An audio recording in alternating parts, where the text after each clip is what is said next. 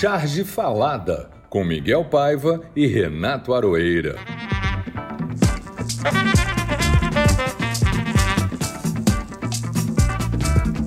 Olá pessoal, esse é o Charge Falada 39. E agora, Jair? A semana acabou, a CPI acabou e acabou com você. Sua popularidade desabou junto com seus números nas pesquisas. Mas por incrível que pareça, seu desgoverno não acabou. Não findou, não terminou. Está lá, continua fazendo o que faz melhor: detonar a economia, aumentar a pobreza e a desigualdade, boicotar a saúde e a vacinação, celebrar e ironizar a morte, desmontar e destruir direitos, engessar a educação, transferir riquezas para os ricos e para paraísos fiscais. Eu poderia continuar aqui, mas vou deixar para o Miguel acabar de confeitar esse bolo de merda que a alta cozinha neoliberal, o fascismo e o diabo amassaram para nós. Confeita essa merda, Miguel.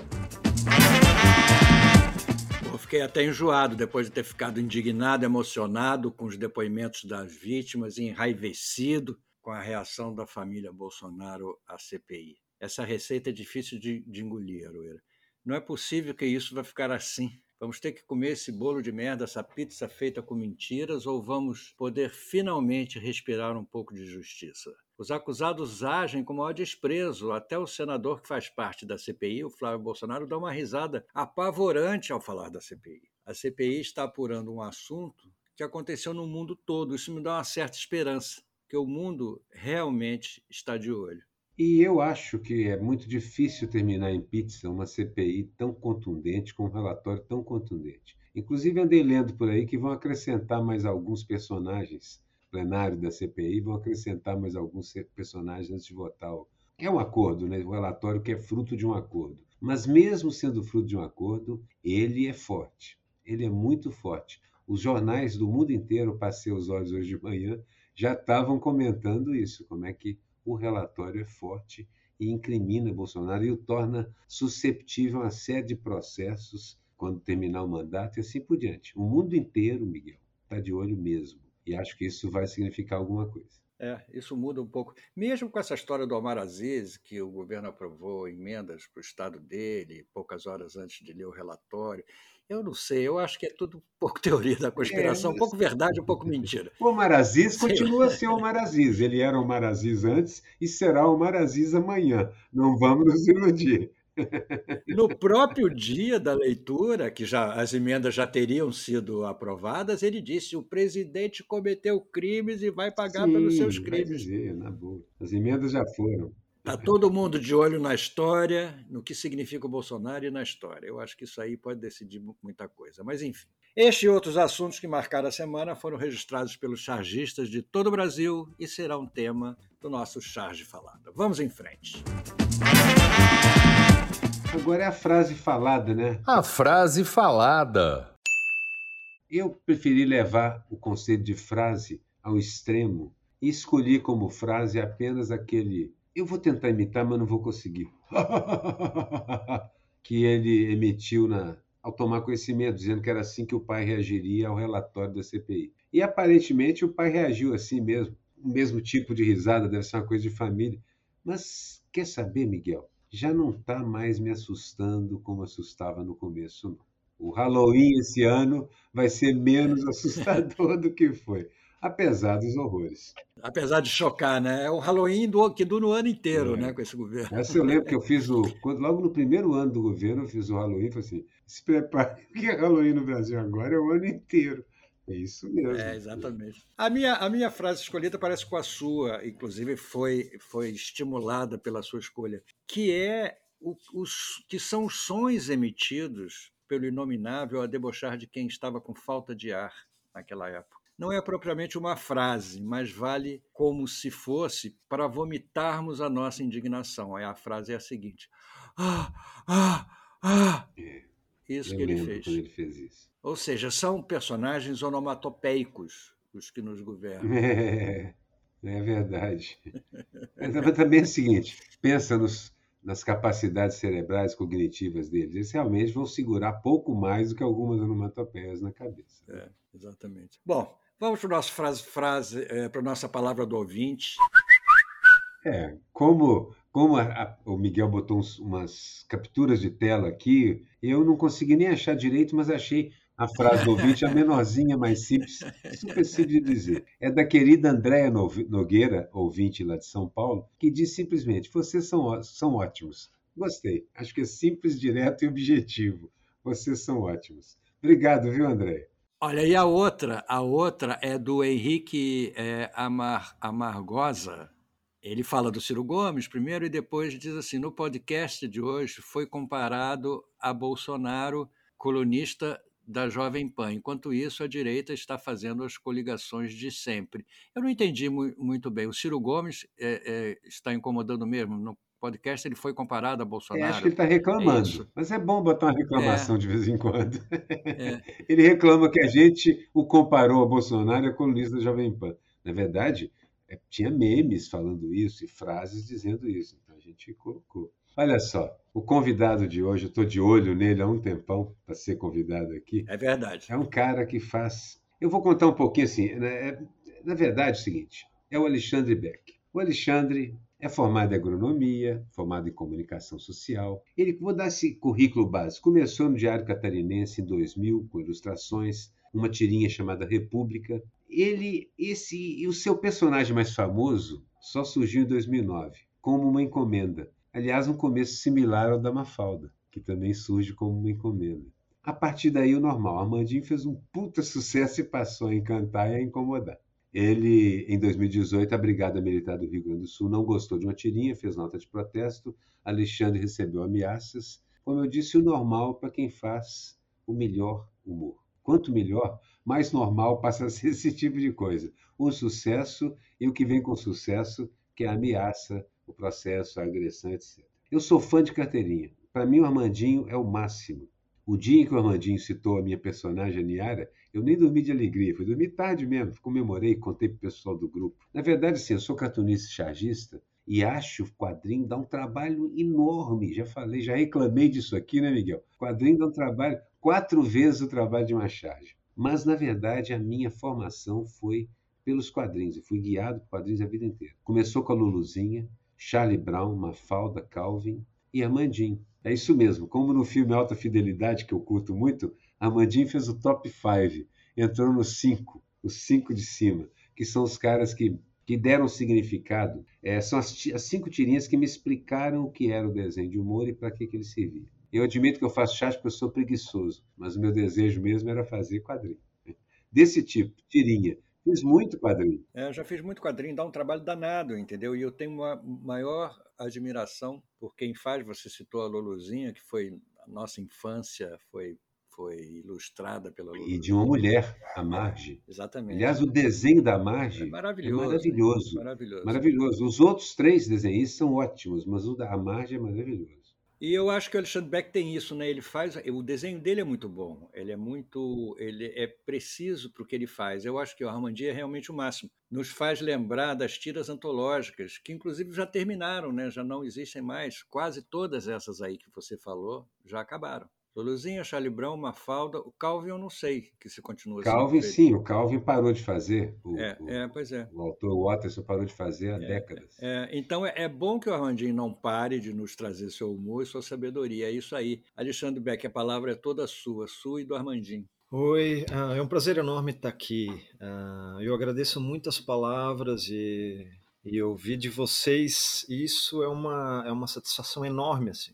É, o Armandinho nasceu por acaso, né? Como o Arueira falou, ele me pediram, um jornalista me pediu para ilustrar uma, uma matéria que ele estava fazendo com três tiras. Na época eu fazia outros personagens e, e a matéria falava sobre pais e filhos. Como é que eu vou ilustrar uma matéria com pais e filhos, sendo que os personagens que eu fazia eram jovens, universitários e tal? E eu precisava ilustrar, fazer essas três tiras é, para o dia seguinte da matéria.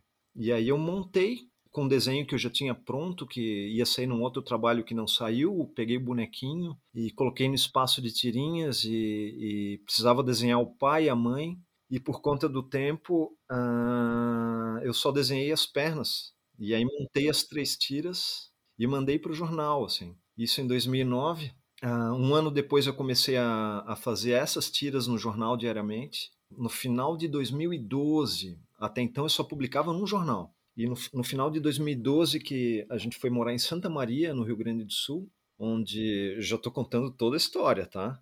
E a minha esposa passou no concurso para ser professora na universidade lá. E, e, ali foi um choque, porque a gente descobriu que em 50 anos do departamento de filosofia na Universidade de Santa Maria, nunca havia tido uma professora, uma mulher professora.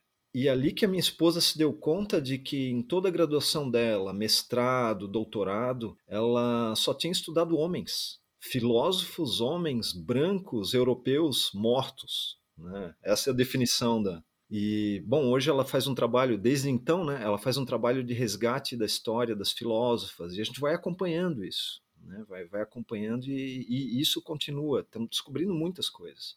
Filósofos da América, da América do Sul, é, da África, né? que é um pensamento que estava. E você sabe que para qualquer atividade humana, das artes, pintura e música, você vai encontrar o mesmo universo e as mesmas condições que escamoteavam e esconderam exatamente, Exatamente.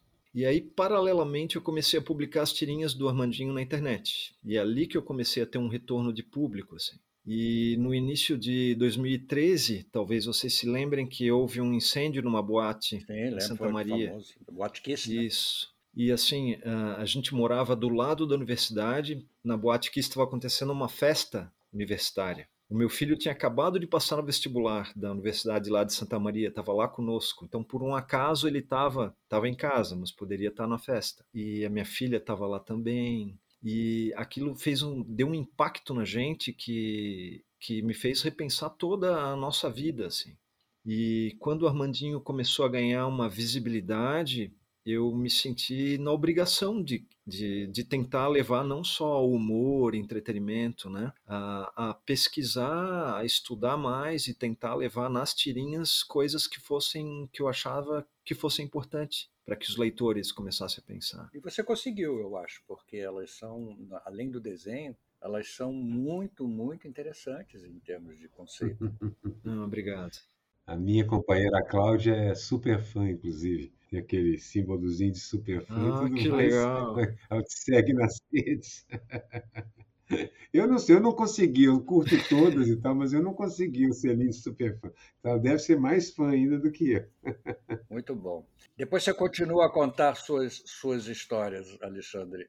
Na verdade, o, o, Armandinho vai aparecer algumas vezes no nosso programa hoje. Eu não chamei o Alexandre à toa, eu chamei porque eu sou fã incondicional do garoto e da sua turma como um todo.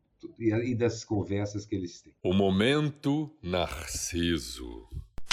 Eu desenhei, mas eu não publiquei ainda. Vai, vai, provavelmente, quando o programa for ao, for ao ar, já vai ter sido publicado. Eu achei muito estranho e continuo achando estranho que ninguém tenha feito uma charge com essa expressão food truck, usando o caminhão do lixo como um food truck. Que foi, na realidade, o que aconteceu. As pessoas do Rio de Janeiro foram catar comida num caminhão de lixo.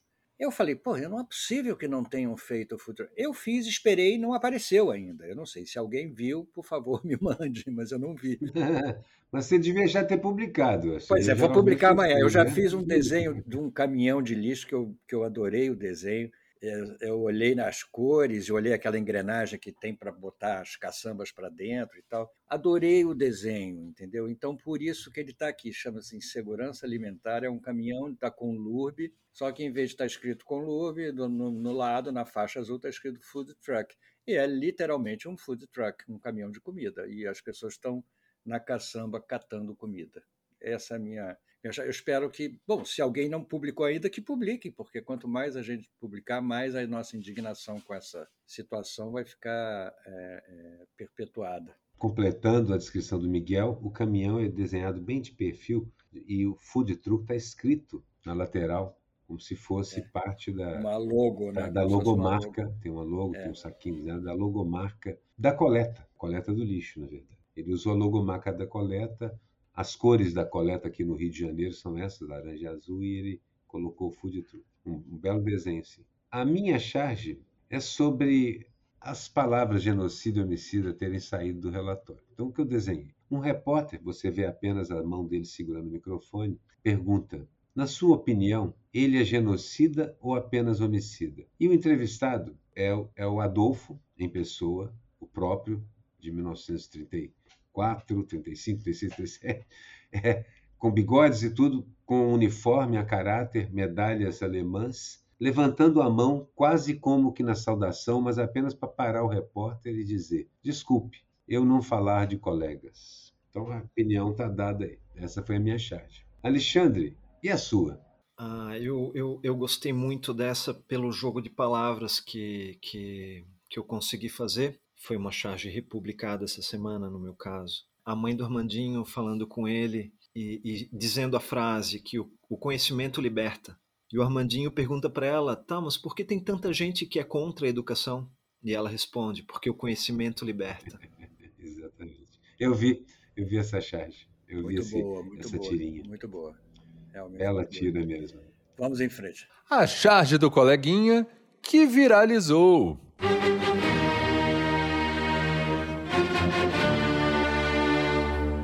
Eu escolhi uma que é do Bennett e que é nosso nosso freguês aqui também, né? O Bennett é, vira e mexe tá, tá aqui. É um é um daqueles personagens muito engraçados que ele desenha olhando para um, uma figura da caveira com aqueles dois ossos cruzados, escrito Brasil 2021. E no outro Que é, que é dos piratas, né? É dos piratas, pirata. exatamente, símbolo dos piratas, né? E no outro estão dois, dois personagens comendo os dois ossos e o símbolo atrás está sem os ossos, está só a caveira. As tíbias. Esses É, as ossos são tíbias, é, né? é, exatamente. Que são aquelas alucinações que a gente, só aqui no Brasil a gente vive, né? As pessoas venderem o osso como se fosse comida, é inacreditável. Essa, para mim, foi a coisa mais perversa de todas. É, é, Quando eu vi as exatamente. pessoas pegando os ossos no, no- no despejo do açougue, era doloroso. Mas depois você vê que alguns dias depois o açougue estava vendendo os ossos. Isso é duplamente doloroso. Aí eles enxergaram aquilo que o Guedes chama de uma oportunidade. Isso é criminoso.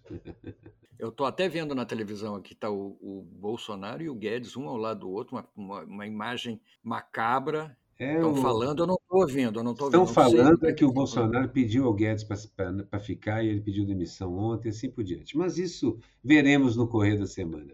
O Bolsonaro está com os olhos fundos, ele está cada vez mais parecido com aquele desenho que você fez dele, com a, com a caveira. É, entendeu? ele tem tossido, ele tem tossido. Exatamente, tem torcido muito. é. Tem tossido. Ele tem torcido, nós temos torcido. É, pera, assim, eu não, não, não desejo esse tipo de mal, mas eu acho o seguinte: ele, ele precisa sair de cenário, precisa mesmo.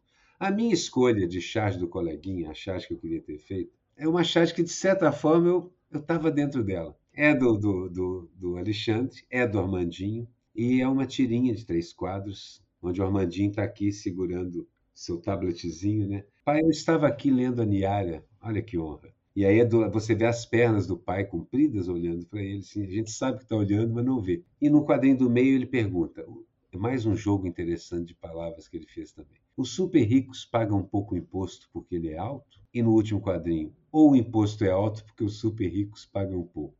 Achei genial, porque exatamente o pessoal lá do grupo está assim, como sintetizou bem a questão É. tributária, o porquê que a gente precisa, precisa é, tributar mais os super ricos, como sintetizou bem. É Então, lição. gente, escolho essa como a charge do colega, porque eu acho ela deliciosa, deu o recado. Essa campanha que, que eu trabalho com a Niara é um coletivo. A- o roteiro é feito coletivamente e tal. E isso deu um impulso danado para o nosso trabalho. Essa tirinha. Porque o Armandinho é um sucesso. Ele é visto por milhares e milhares e milhares de pessoas. Obrigado. Obrigado, Alexandre. Foi um, foi um barato a citação e uma deliciosa Ah, tira. eu que agradeço.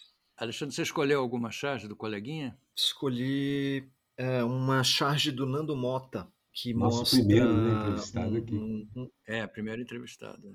E que talento que ele tem, né? É, Como não, É músico também. Você é músico também? Não, eu comprei um, um banjo, mas nossa, eu sou muito ruim. Mas toca alguma coisa, né? Não, não toco, mas eu vou, eu Aí, vou Miguel, tocar. aí, Miguel, tá eu vendo? vou tocar. Olha, você é um dos primeiros que não é nem músico nem arquiteto. Você está Mas é gaúcho. Hall da, hall Mas da é, mas é gaúcho. A gente sabe que ou é gaúcho ou é mineiro. É, essa charge que o, que o Nando fez, ela mostra é uma turma saindo do esgoto que é um pessoal anti-vacina que apareceu na, na, na, na, Assembleia Legislativa do Rio Grande é do Sul essa é, semana. É, eu soube. É, eu vi. E fizeram uma bagunça lá. E é um belo desenho, né?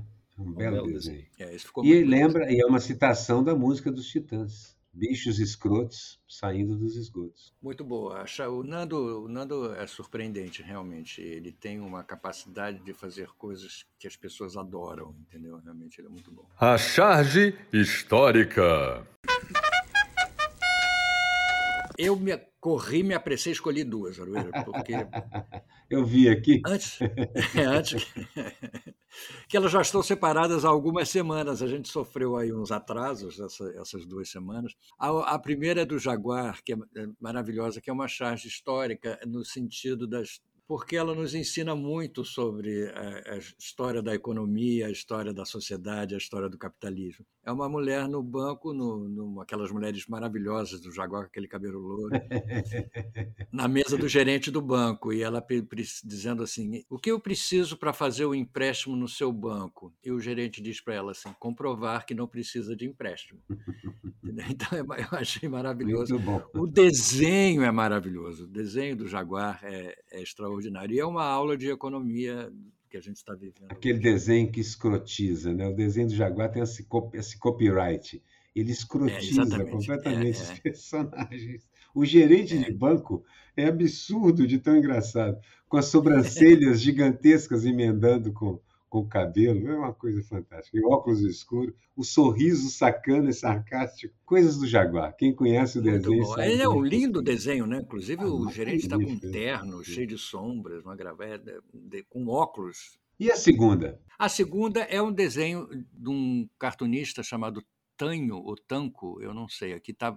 Eu acho eu que é peguei Tanco, no, mas é Tanco. Tanco, eu peguei no, no Sol, no, no, no jornal que o Alberto Vilas publica e é uma ideia maravilhosa, entendeu? É, é, bem logotipado, assim, bem primário o desenho. É um livro aberto como se fosse um exibicionista. Um homem exibicionista abrindo a capa para mostrar suas partes, é um livro abrindo suas páginas. E um celular com a mão nos ouvidos correndo do, do livro exibicionista. Aquela visão terrível. Né?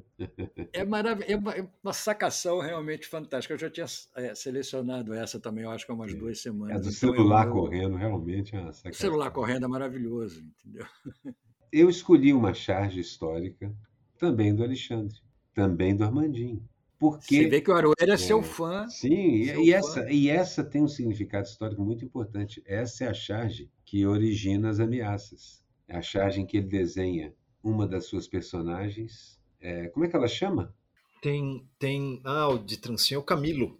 É o Camilo. Ah, é o Camilo. É o Camilo, é o Camilo. É o, Camilo, é o trancinha afro. É o Camilo, vamos apostar a corrida até a fé? O Amandinho pergunta para ele. Ele, claro. Aí ele para. Dinho, espera. Não posso correr agora. Por quê? Aí você vê no último quadrinho a Fê com um gatinho brincando. A Fê é uma menina ruiva ao lado de um policial. Você vê as pernas do policial militar. Por quê? Um jovem negro correndo perto de um policial militar, ele corre o risco de ser abordado, levar um tiro, ser imobilizado, sufocado. É isso que acontece. Isso tem acontecido com regularidade no Brasil, no mundo, e ocasionou, inclusive, nos Estados Unidos, um dos maiores movimentos de massa que eles tiveram ultimamente foi o Black Lives Matter. E a gente percebe que isso é também uma reação da comunidade negra do mundo e do Brasil especificamente, reação que acontece agora, acontece muito mais do que antes. Agora se denuncia, se protesta, se boicota. Há uma classe média negra que frequenta a universidade, capaz de, de, de se organizar de forma muito competente. Essa classe média negra surge da luta de outros negros também que lutaram o século, o século XIX e o século XX. São séculos onde a gente tem muito pouco conhecimento é, quem mergulha na história de verdade, a sua deusa de, da predileção, né, Miguel, percebe que foi um século de intenso, intensa produção intelectual negra, artística, intelectual, militante, política e econômica negra, mas que simplesmente não, não aparece. É o caso que a sua mulher descobre ao perceber que as filósofas não tiveram uma vez na história, embora tivesse existido. A mesma coisa aconteceu com os negros no Brasil. E a gente chega nessa situação hoje em que a elite branca acaba convencendo, inclusive, policiais que são negros também a agir exatamente desse jeito, a matar jovens negros. Quando o Camilo para a corrida do Armandinho e fala: Eu não posso correr, e o Armandinho, sendo um personagem tão querido e amado, ele surpreende o Armandinho e surpreende a todo mundo aqui também. A surpresa do Armandinho é genuína, a nossa também, embora isso esteja à vista. O desenho, como sempre, maravilhoso, sintético, elegantérrimo. Eu sou fã dessa economia de traço do Alexandre. E da aula de história, né? Sim, é uma aula de história. Qual foi a sua, Alexandre? Eu, eu, eu fiquei tão absorto ouvindo que a charge histórica. Eu tenho uma que é muito clássica, que, que eu gosto muito há muitos anos e eu publiquei uh, em 2018 no, no, meu espaço nas redes sociais. Depois eu ainda tive que pesquisar para ver de quem era. O autor parece que é Ricardo Bermúdez, talvez seja cubano. E a charge é, mostra a imagem de um comício onde toda a plateia e, e a pessoa que está no comício são parafusos, né? mas mostra por trás o balcão onde o, o quem está fazendo o comício né? Mostra por trás, a visão por trás do balcão, quem está fazendo o, o, comício. o, comício. E em cima ele é um parafuso, mas na parte de baixo ele é uma chave de fenda. É. E, eu acho isso fantástico. É muito bom, né? É muito fantástico. bom. É uma, é uma aula também. É uma aula de política internacional, de geopolítica, né? É uma aula fantástica. Muito bom. É interessante. Vou ver se acho esse, esse cartunista. Eu conheço esse desenho, inclusive. Muito Já bom. vi esse desenho. Muito o que não teve a menor graça. Agora a gente chega naquela sessão que o Arueira abandonou. Eu abandonei. Que não teve a menor graça, mas eu continuo. E hoje o meu que não teve a menor graça, Arueira, tem a ver com o que você estava falando antes. Para mim foi esse, essas recorrentes gestos violentos de racismo estrutural vem acontecendo no Brasil repetidamente. No caso da loja Zara, que, que criou um, um slogan para ser dito no alto-falante quando entra uma pessoa negra ou uma pessoa mal vestida. Um suspeito de sempre. É, e seja o da mulher negra que passou, que foi agredida pelo policial em São Paulo, que botou o pé no pescoço dela e subiu, inclusive deu um passo com o pé no pescoço. Ela passou de vítima denunciada por uma procuradora mulher. A procuradora mulher a denunciou, inclusive por desrespeito às leis de higiene, de protocolo sanitário, que o Bolsonaro descumpre todo dia. Essa procuradora denunciou e a denunciou por agressão ao policial. As imagens mostram justamente o contrário. Isso costuma acontecer. É, isso costuma acontecer. É inacreditável. Mas não era, não fui eu que falei. Quem começou a falar sobre isso foi o, foi não, o Armandinho. Exatamente. Que na verdade foi a tira do Armandinho que a gente escolheu. É realmente tem tudo a ver com que não teve a menor graça para você. Inacreditável. Teve alguma coisa que não teve a menor graça para você, Alexandre? Já que o Aroeira é, é, escolhe sempre a utopia da semana para contrapor ao nosso pessimismo. Realismo, realismo. Vocês não são pessimistas. Há é, sempre algo muito ruim acontecendo. Bom, essa semana eu assisti o depoimento das, dos familiares e vítimas da, da Covid na CPI. Aquilo, nossa, aquilo teve um impacto foi, gigante. Foi é. É, eu, eu optei por nem, nem, Eu olhei e falei assim: não, não vou nem, nem desenhar nada a respeito. Não. E de fato não teve a menor graça, realmente. Foi, foi triste. A utopia do Aroeira. Eu, como sempre, embora eu ache muito justo, a gente voltou com a sessão porque uma, uma das nossas ouvintes reclamou. Ok, acho justo que as pessoas digam o que não teve. Mas eu continuo no meu trabalho incessante de, de colocar a cenoura na nossa frente, amarrada para nós, burrinhos, irmos atrás e não desistirmos e a gente continuar. E a gente se lembrar de por que, que a gente faz o que a gente faz. Então, eu escolhi como utopia da semana uma coisa muito singela. Uma pequena lagoana a Nicole Oliveira Semião, de 8 anos, que provavelmente vai entrar para o livro Guinness do, do, dos Records por ser a mais jovem astrônoma descobridora de corpos. Ela, ela encontra asteroides e cometas. Ela simplesmente acha, registra, marca e tudo mais. Esse tipo de coisa é como eu vejo. Assim, na minha utopia, as crianças não trabalham, elas fazem isso. Elas descobrem estrelas, elas. É, na minha utopia, e isso é possível. Em vez de elas se vestirem de rosa e azul, elas têm o direito de fazer o que querem. Essa questão do trabalho, o trabalho que a gente, que a gente, que as pessoas colocam as crianças trabalhando, a gente vê crianças trabalhando na rua, vendendo de tudo, chiclete e tal. Uma coisa é você trabalhar com seu pai num ofício, como eu fiz, aprendi, aprendi jornalismo com meu pai, fazendo, trabalhando em redação com ele. Outra coisa, ou como essa jovem, a Nicole, que aprendeu astronomia, certamente incentivada pelos pais também, isso é típico de, da cultura pela ciência, o amor à ciência dela. Isso é minha utopia, é assim que eu acho que o mundo deve funcionar. E se a gente der condições adequadas, recuperar a educação brasileira, nós vamos chegar lá. A gente aprendeu muito nesse interregno de horror. Aprendemos muito. Vamos recuperar o poder, reconstruir o país, e eu acho que vamos reconstruir ele até melhor.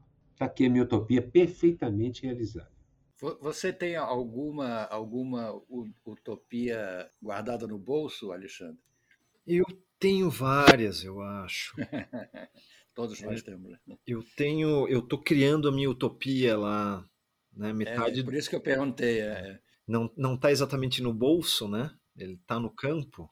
Mas a minha utopia é que todos possam, todos que quiserem possam ter um pedacinho de terra também para plantar, tenham acesso a comida saudável, tenham acesso à água, tenham seus direitos de não serem contaminados por agrotóxicos que está até no pão que a gente consome, né? garantidos, saúde, educação.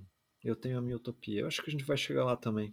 Olha, eu estava lendo hoje no estado de São Paulo, eles falando assim, uma sessão lá com o agro responsável. Eu não consegui ler por causa do, do paywall, mas na verdade eu imagino que seja parte mistificação e tal. Mas provavelmente já há gente, até mesmo dentro do agronegócio, um pouco angustiada com a situação. Eu sou um cara, eu entendo a humanidade, eu acho que ela é melhor do que pode parecer muitas e muitas vezes. Não acredito, mas acredito que é preciso que coisas como o MST, por exemplo, e o armazém que eles, que eles, que eles têm, que vende, que na verdade fez mais pela imagem do MST do que tudo que foi feito até agora, e mostrou que aquele movimento é mais do que justo, essencial. E essa maneira de se produzir o alimento não precisa ser a maneira destrutiva, carregada de agrotóxico, que na verdade mata sistemas ecológicos inteiros e facilita a transferência entre espécies de doenças e vírus. Essa é a realidade que a gente vive objetivamente do agronegócio no mundo hoje. Então, assim, a utopia do Alexandre, que ele realmente constrói com as próprias mãos, ele vai lá, põe a mão na massa e faz aquilo acontecer, também é realizável. Eu tenho essa minha, mas incorporo essa do Alexandre e a minha tranquilamente. Quero crianças trabalhando no campo, mas desse jeito, pelo prazer de brincar e se divertir, conhecer como a comida funciona e de onde ela vem, como funciona a vida, a natureza e tudo mais. Para de agredir o mundo, se, se cresce desse jeito, né? Também realizável. Gostei muito, viu, Alexandre? Gostei muito. Muito bom. O bundão da vez. Você quer começar? Vamos lá, né? É, eu estava com saudade do Marcos Rogério, entendeu? Que foi escolhido já tantas vezes aqui e ele não não não negou fogo. não, não negou fogo.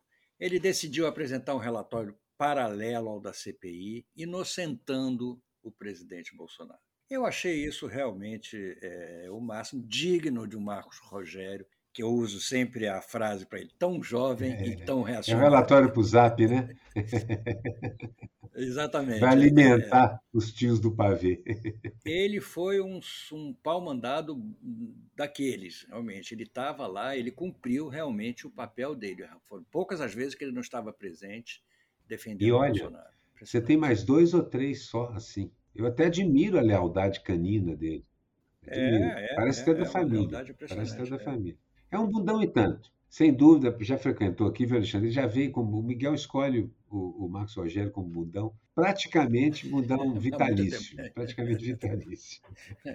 Eu achei que tinha bundão demais essa semana, difícil escolher, mas acho que o Flávio Bolsonaro e sua risada macabra é um bundão por muitos motivos, entre eles a falta de graça daquilo e o fato de ser uma espécie de grasnar do cisne, não um canto do cisne. É um grasnar do cisne. A família não tem mais muito para onde correr. Por mais que o Marcos Rogério faça relatórios paralelos, a família não tem muito por onde correr. Se esse pessoal não for reeleito, eles vão ter problemas imediatos com a justiça. Se forem, vão ter problemas com a justiça, porque também é possível processar deputados e tudo mais. Vai ser um pouco mais difícil, mas vão ter problemas com a justiça sim. Então vai de Flávio Bolsonaro, cravo. Você, Alexandre, tem, tem algum?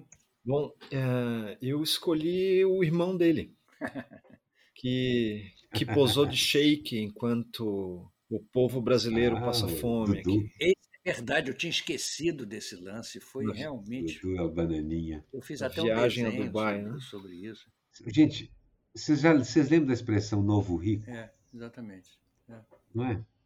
é? Assim, o cara se deslumbra com facilidade, com símbolos gastos, desgastados de poder, e o cara se deslumbra com aquilo. Meu Deus. Parece que aquela foto custou. Quanto desperdício, né? Que está na cabeça desse menino. Ele mesmo tem, tem razão, o dinheiro dele pode gastar no que quiser, mas que coisa feia de se ver. O dinheiro dele, mas ele foi viajar com o nosso dinheiro. Né? Foi. Né? Diz ele que não, que aquela atividade lá não é disso tal. Embora, como é, é oficial, deve ser, deve ter dinheiro público. De qualquer modo, ele, ele pediram a ele o cartão corporativo para abrir e ele respondeu dizendo, ô otário, ou coisa parecida deputado não tem cartão corporativo. Então abre o cartão corporativo do papai. Serve também, é a mesma coisa, que está pagando, né? Se você não tem o cartão, o papai tem. Abre o do papai. Não abre. Tem uma. A sessão seguinte é uma consequência. Pagando mico. Eu acho que o mico da semana foi o editorial do Globo tentando provar que o Bolsonaro não era genocida. Carregado de tecnicismo e tal, muito interessante, mas é um mico. É assim, esse tipo de ficar contra a maré é o equivalente ao, ao, ao, ao seu senador Marcos Rogério, entendeu? É o Globo fazendo o papel de Marcos Rogério. É no mínimo inoportuno, né? É uma coisa de. É, é mas o interesse é mais abrir, manter a direita no poder, porque eles agora decidiram que é preciso bater no Bolsonaro abrir espaço para a terceira via. Eu estou rindo aqui porque realmente é engraçado. Vai você, Miguel. O meu, o meu mico é institucional também. É o ministro da, da, Cidadania, que surpreendentemente veio a público, depois que o Bolsonaro anunciou o auxílio emergencial e depois desanunciou, cancelou o auxílio emergencial. Agora estão fazendo uma manobra danada aqui para ver se conseguem implantar. O ministro da Cidadania, que eu nunca tinha visto, que se chama João Roma, é, eu não lembrava o nome, mas eu fui consultar agora o Google e está lá o nome dele, tentando explicar que o governo não baixou o auxílio emergencial e prometendo o mesmo auxílio sem dizer de onde ia tirar e, além de tudo, enaltecendo o momento econômico do país. É a mesma coisa que, o, que os outros fazem, que os senadores fazem, e que o Guedes também, estou vendo aqui, estou vendo as manchetes aqui, que ele está minimizando muito essa história de romper o, romper o teto para poder dar esse auxílio emergencial, que é um auxílio emergencial com data para acabar, né? Exatamente, no, no, final do ano. 15 minutos depois de fecharem as urnas, né? Exatamente, exatamente. É.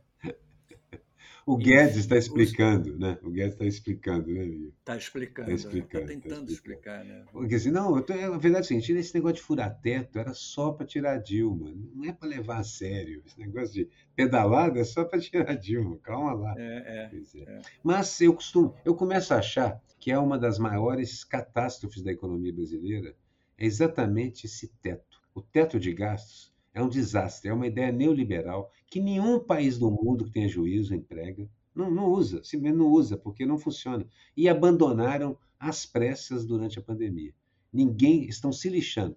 Você viu declarações de ingleses, franceses e alemães assim, primeiro vamos resolver o problema e gastar, depois a gente vê como se faz isso. Essa ideia de criar um teto Eles de mesmos gasto... criaram. Gente, é. só serve assim, é teto de gasto com pobre. Esse é o nome técnico porque não é teto de gastos para banco, para isenção fiscal, para botar dinheiro em paraíso fiscal ou escambau. Não existe, não existe teto para esse tipo de coisa. O governo brasileiro dá qualquer quantia que um banco precisar, alegando qualquer coisa que seja necessária, por mais ridícula que possa parecer.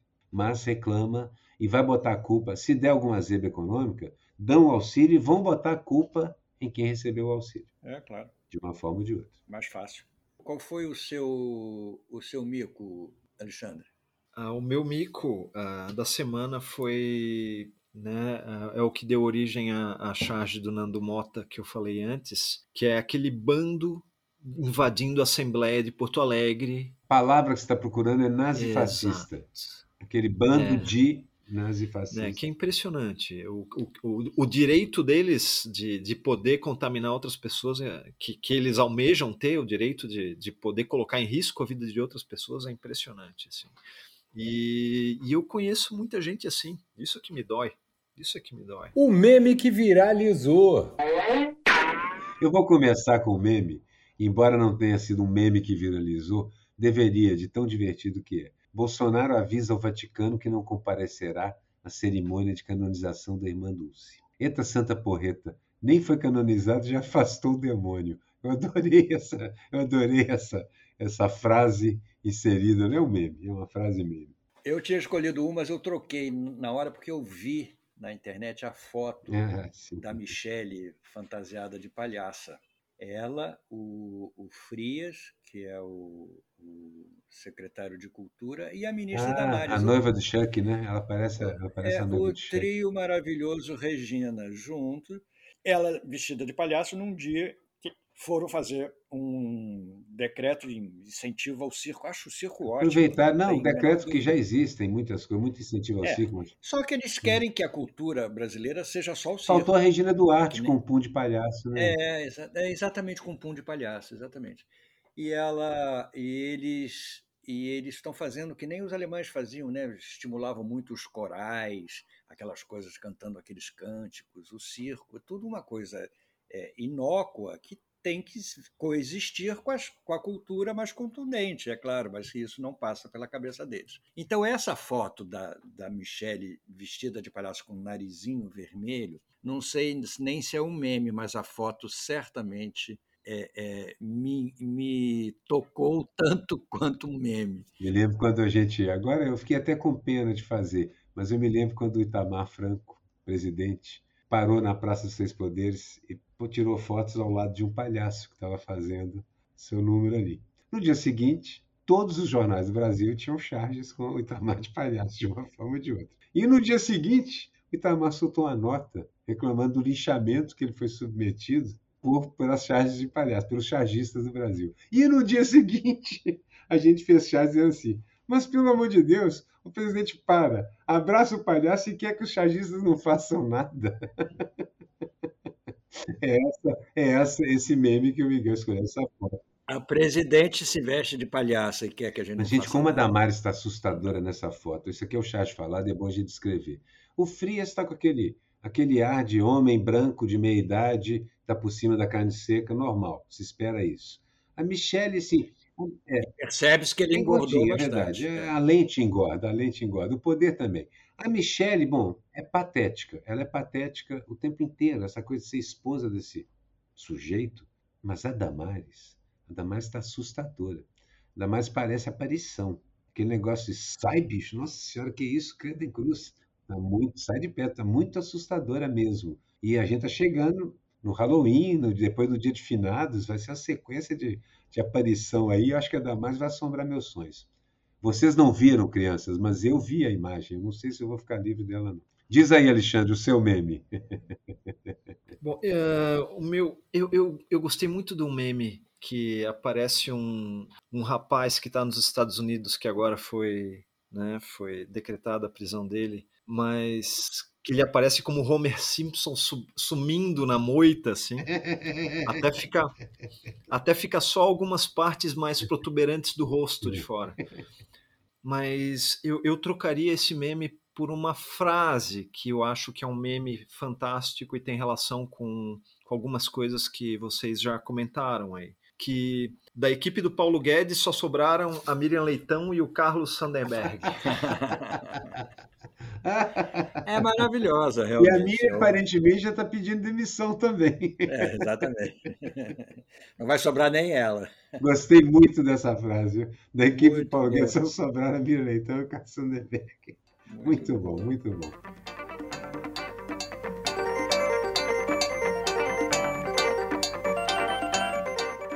Rapaz, isso, isso chega ao final do programa. E aí, assim, pô, muito obrigado, Alexandre. O programa é delicioso, passou super rápido aqui. Gostei muito das, da nossa conversa aqui. E o Miguel vai encerrar o programa, mas você vai, vai, vai dizer os últimos comentários, é seu. Eu queria que você é que você usasse o microfone para suas impressões. Ô, rapaz, quanto tempo eu não uso essa, essa É, expressão? exatamente. Gostaria que você usasse o microfone. Diga lá, Alexandre.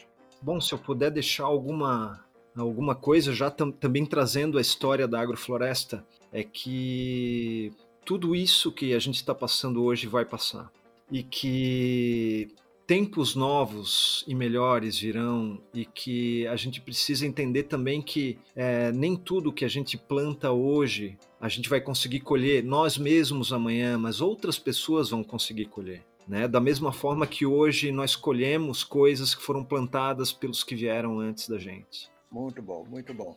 Então, é, era só isso a minha mensagem. Vamos em frente. Olha, foi ótimo, Alexandre.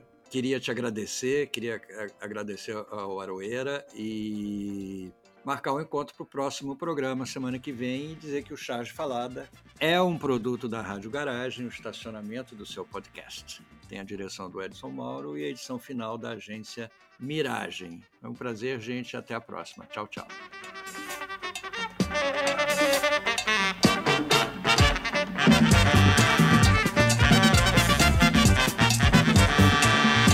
Charge Falada, com Miguel Paiva e Renato Aroeira.